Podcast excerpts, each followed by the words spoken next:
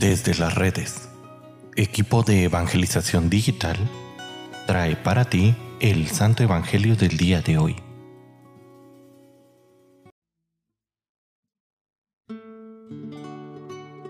El día de hoy, viernes 17 de marzo, escuchemos con atención el Santo Evangelio según San Marcos.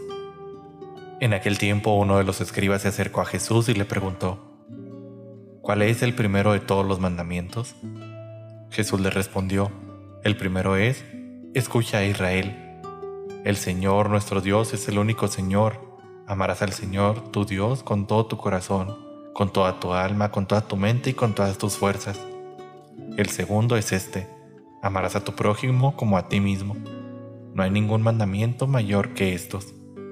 El escriba replicó, Muy bien, maestro, tienes razón cuando dices que el Señor es el único y que no hay otro fuera de Él, y amarlo con todo el corazón, con toda el alma, con todas las fuerzas, y al amar al prójimo como a uno mismo, vale más que todos los holocaustos y sacrificios. Jesús viendo que había hablado muy sensatamente le dijo, no estás lejos del reino de Dios, y ya nadie se atrevió a hacerle más preguntas.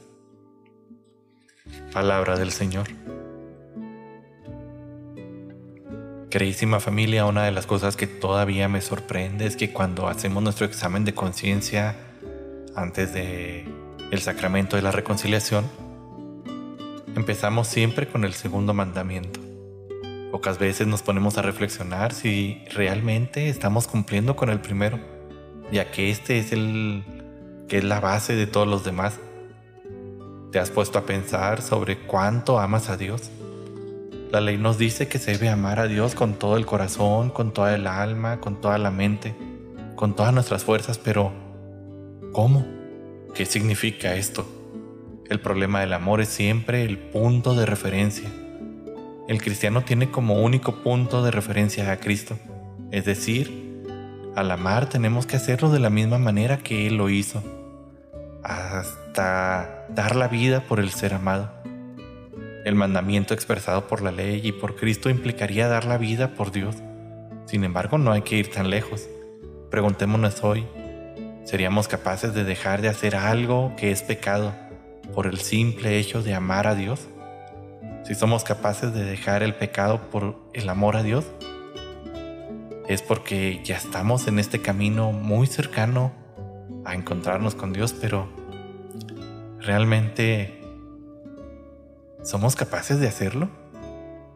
Les aseguro que entre todos los humanos del mundo, en algún punto de nuestras vidas, preferimos el pecado que amar a Dios.